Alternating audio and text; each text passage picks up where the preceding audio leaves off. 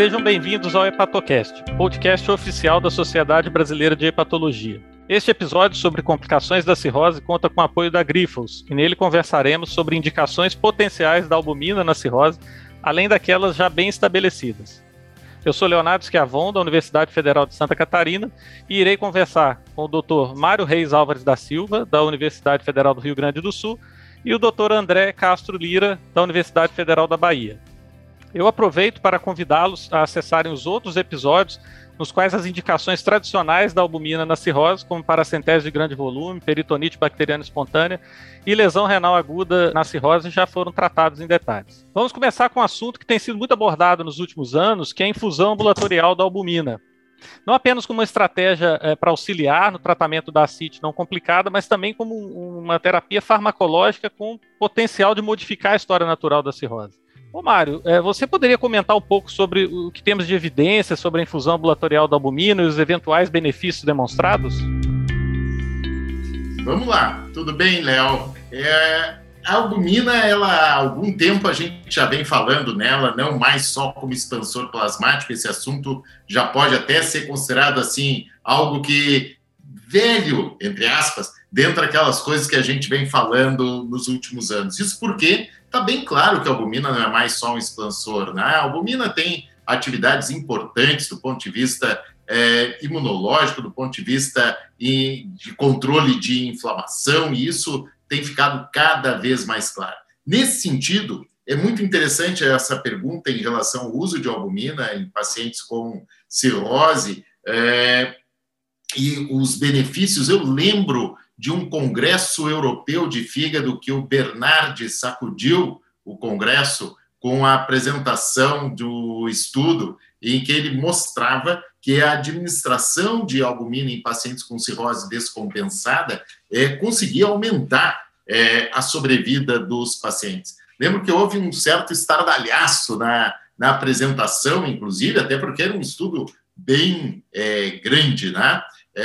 Eu posso te dizer que eu acho que nós já temos evidências é, suficientes para dizer que sim, o uso de albumina em pacientes cirróticos ambulatoriais com ascite é um uso é, que tem benefícios, né? Na verdade, no estudo ENSO, que foi um estudo com 431 pacientes, que é esse estudo que eu citei anteriormente, é, utilizando albumina 40 gramas duas vezes por semana, por via endovenosa, na primeira e na segunda semana, e depois utilizando 40 gramas por semana é, a seguir, houve sim um aumento importante da sobrevida desses pacientes. Isso é, é bastante interessante e, considerando o desfecho é, duro de sobrevida, é, nós temos aí uma evidência bastante sólida. É, este ano agora foi interessante também na sequência, digamos, desse estudo, há uma publicação do mesmo grupo no Journal of Hepatology que mostra que a albumina acima de 4, com um mês de tratamento, é inclusive um precursor de uma sobrevida maior.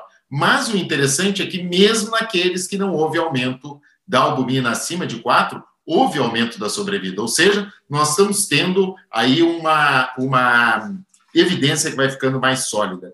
Nesse sentido, entra aquela questão de quanto de albumina que a gente tem que dar para esses pacientes, e eu acho que nessa questão nós temos já é, aí algum, alguma evidência interessante do estudo Preciosa, que mostra que quando a gente dá 1,5 gramas por quilo por semana, a gente consegue ter um benefício maior, mas aí em alguns é, desfechos que não são exatamente os que eu falei, são em relação à normalização de albumina, a melhora de citocinas inflamatórias, enfim, é, e uma melhora na função circulatória. Então, respondendo à tua pergunta, eu acho que nós temos evidências sim. E é verdade, esses dados é, recentes, essa nova aplicação da albumina parece ser bem interessante e representa um grande potencial aí da aplicação da, da albumina nesses pacientes. Né? E como que você vê essa aplicação prática dessa estratégia de tratamento ambulatorial? Né? Quais são as principais dificuldades que você imagina que a gente vai enfrentar para colocar isso aí para funcionar? E se você acha que já é o momento da gente trabalhar isso aí junto aos gestores, tanto da medicina privada quanto da pública, para a gente ampliar o acesso a esse tipo de tratamento? Bom, aí eu antevejo grandes problemas, né? Se até hoje nós não temos para as indicações habituais da albumina, como por exemplo na paracentese de grande volume, garantida a infusão de albumina é, via SUS em todos os serviços, né? há uma, uma limitação a lugares que fazem, mesmo em paciente internado e não conseguem é, repor albumina, eu realmente acho que nós vamos ter um grande problema por aí.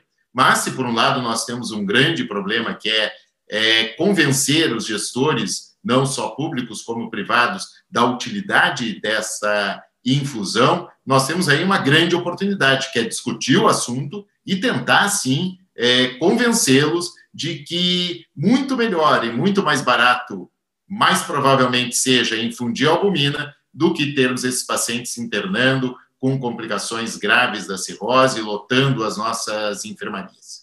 Perfeito, é realmente é, essa eu acho que tem que ser a visão mesmo, né? A visão de longo prazo, de médio e longo prazo, não apenas aquela do custo imediato, né?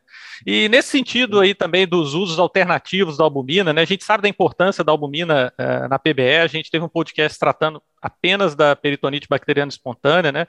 E ela é importante especialmente naqueles pacientes de alto risco.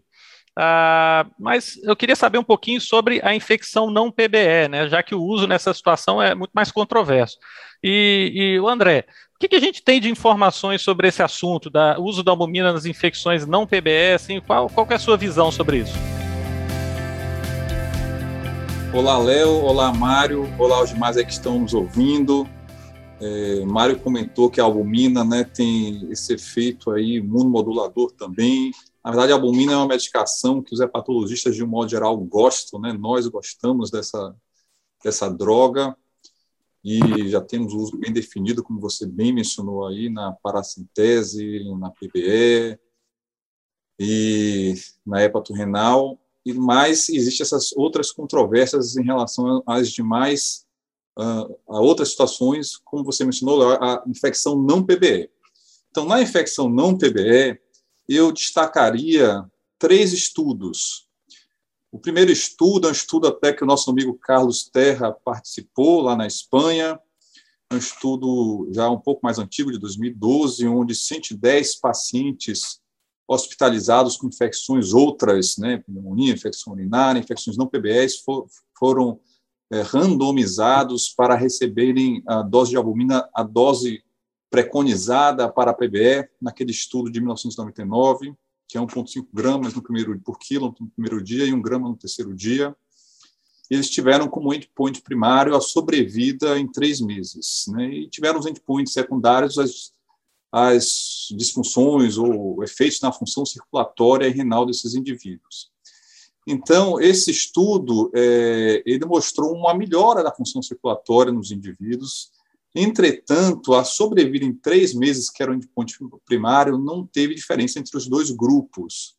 Então, foi um estudo que acabou sendo negativo. É, o outro estudo que eu destacaria é um estudo publicado em 2015, que foi um estudo maior, que, que foi com 190 e, é, 193 pacientes. É, foi um estudo francês, e que também utilizou essa mesma dose que eu mencionei anteriormente, é, e também o, eles avaliaram uh, o efeito da albumina na função renal em três meses e a sobrevida também em três meses. Então, os autores, é, no final do estudo, também infecções não PBE, outras infecções diversas, sem ser PBE, eles notaram que é, houve uma, um retardo né, da, da disfunção renal nesses pacientes que receberam albumina, entretanto, a sobrevida em três meses não houve modificação, e os pacientes com albumina é, tiveram edema, alguns pacientes, uma percentagem, teve edema agudo de pulmão. E o terceiro estudo que eu gostaria de destacar, então foi um estudo negativo também, esse segundo.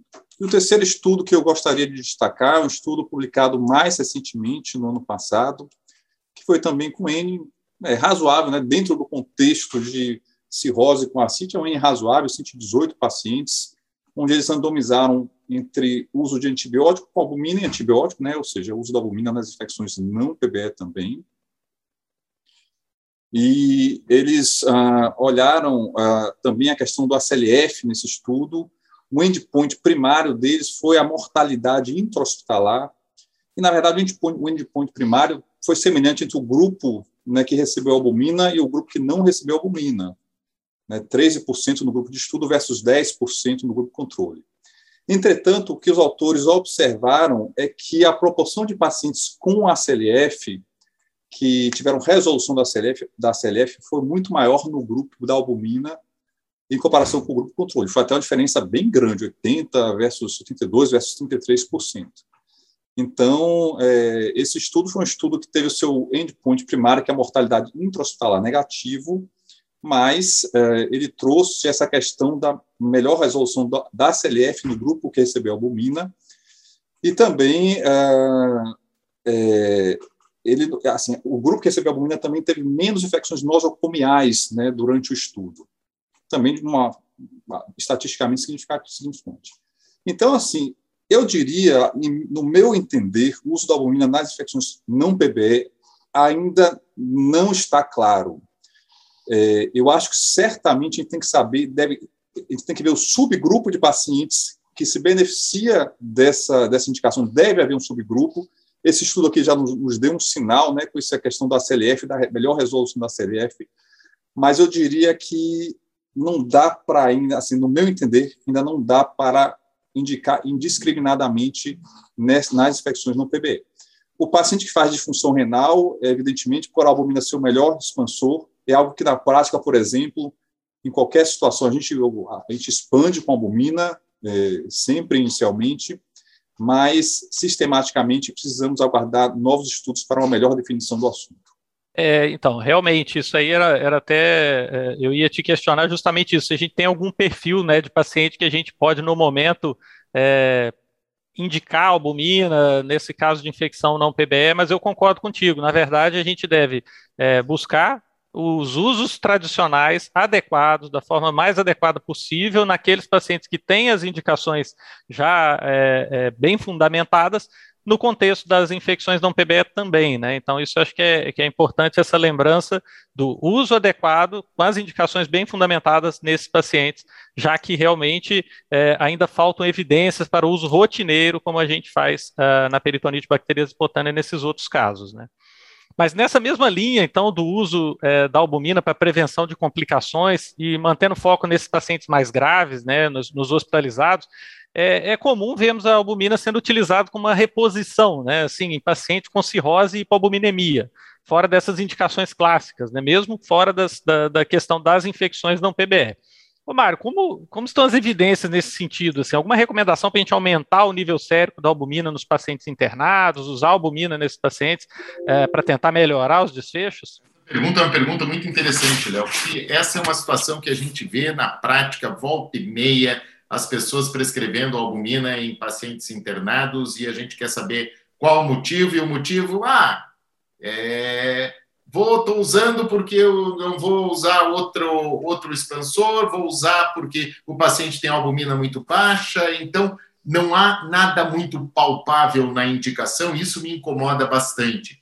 Nesse sentido, é, teve uma publicação ano passado que é, perguntava: será que nós temos que ser liberais? Será que nós temos que ser restritivos com albumina? E, no fundo, dizia: olha, talvez tenha que ser mais restritivo. Uma publicação não muito grande, foi numa revista de não um alto impacto. É, foi um dos autores era o Naum Mendes, Mendes Sanches, mas eu achei muito interessante a, o enfoque é, dessa, dessa publicação.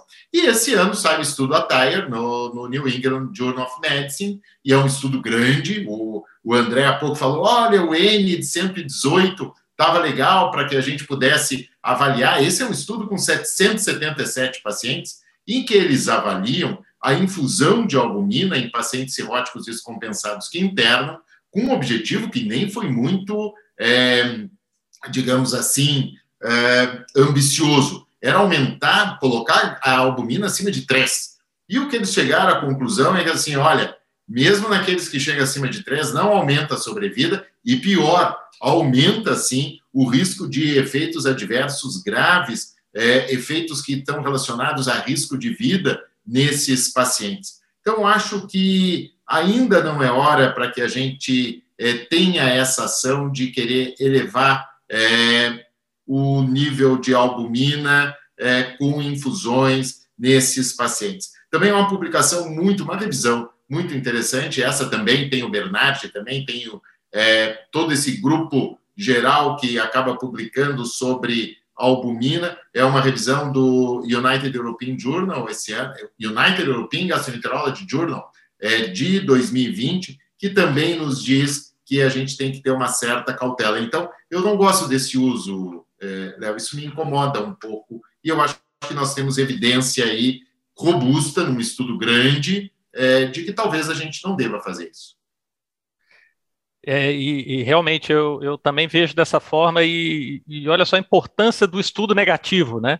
Na verdade, porque essa, essa conduta de aumentar a albumina é uma conduta que vem sendo feita há muitos anos por muita gente, de, de, de repor albumina, de usar albumina fora dos critérios. Então, esse estudo não foi um estudo negativo, né? ele foi um estudo positivo, que muda a prática de muita gente, positivo nesse sentido, né? de, de, de trazer uma resposta importante para a gente, tanto que conseguiu uma publicação de peso e é, traz para a gente é, essas informações fundamentais para a gente mudar, ajustar o nosso dia a dia e para a gente lembrar que a albumina é um fármaco, né, com todas as suas particularidades positivas e negativas. Né? Então, muito bom, muito bem lembrado aí do, do Attire, né? É...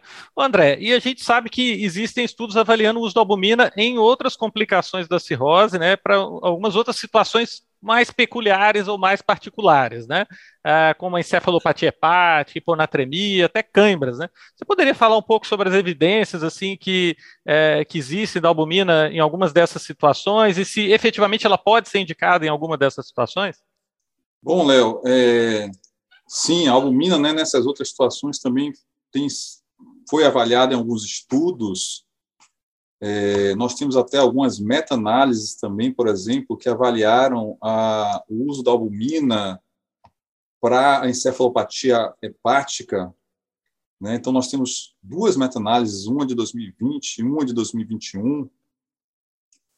E na meta-análise de 2020, é, os autores é, identificaram 12 estudos com cerca de 2 mil indivíduos avaliados, e a infusão da albumina foi associada a um fator de proteção em relação à encefalopatia hepática, com odds ratio né, de 0,43, então foi altamente protetor. E uh, então assim foi, um, foi uma meta-análise positiva. Ela também foi associada a uma menor mortalidade.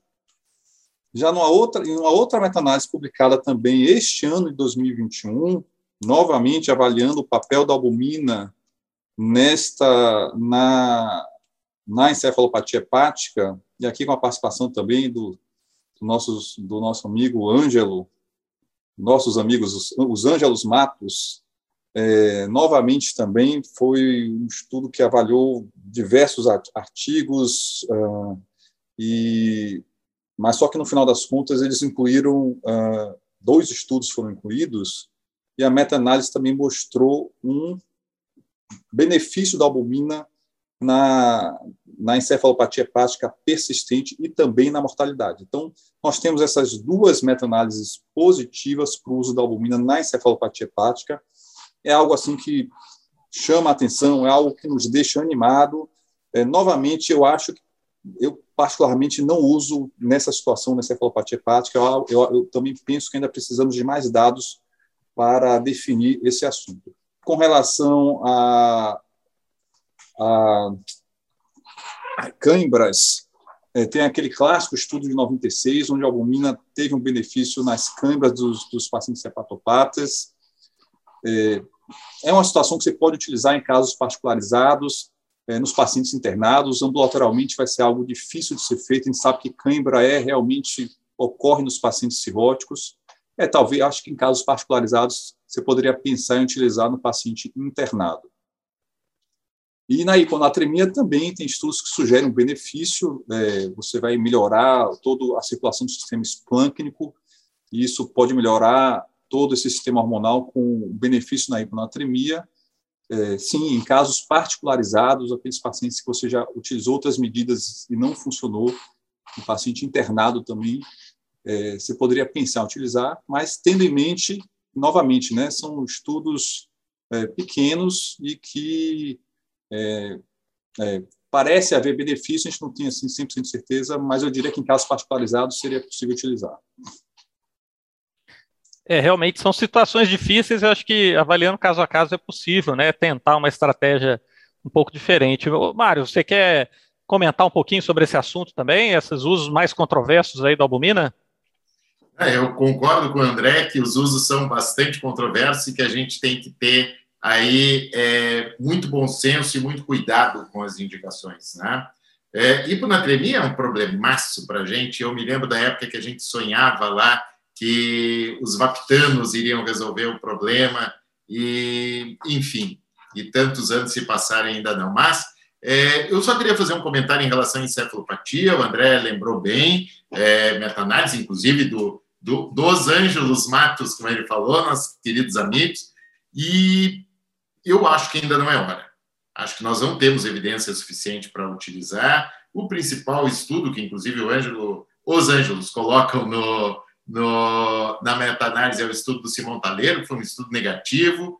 É, acho complicado, é, mas é interessante. É, mais, seria mais uma utilidade aí possível, provável da albumina. Tem que ter estudo grande, é o que nós estamos vendo. É, hoje, o que nós estamos discutindo aqui é, e que a gente pode tirar algum tipo de conclusão é quando a gente pensa assim: olha, estudo colocou 400 pacientes, estudo colocou 700 pacientes. E isso é só a gente se organizar. O Brasil está cheio de, de, de paciente cirrótico para que a gente possa estudar e avaliar, por que não, essas situações tão controversas. Muito boa discussão, né? A albumina na cirrose ela possui indicações bem estabelecidas e que foram detalhadamente abordados em outros podcasts. No entanto, o conhecimento vem avançando, né? E novas possibilidades começam a surgir no horizonte, especialmente quanto à infusão ambulatorial da albumina que o Mário comentou. Parece ser promissora como uma estratégia modificadora da história natural da cirrose. É, mas nunca podemos perder o foco da segurança, né? Isso ficou claro quando abordamos ali os resultados do estudo ATAIA, é, mostrando que a albumina, sim, ela pode ser considerada um fármaco com indicações precisas, contraindicações e também efeitos colaterais, né? E dessa forma, né, quando a gente encara a albumina como uma, uma terapia farmacológica com potenciais benefícios e riscos, a gente garante o melhor tratamento para os nossos pacientes, é, com equilíbrio entre essa situação de risco-benefício. Né? É, você acabou de ouvir mais um episódio do programa Hepatocast podcast oficial da Sociedade Brasileira de Hepatologia. Eu gostaria de agradecer ao Dr. Mário e ao Dr. André pela excelente participação. Todas as edições estão disponíveis no site www.sbhepatologia.org.br e também nas principais plataformas de streaming. Nos vemos no próximo episódio. Até lá!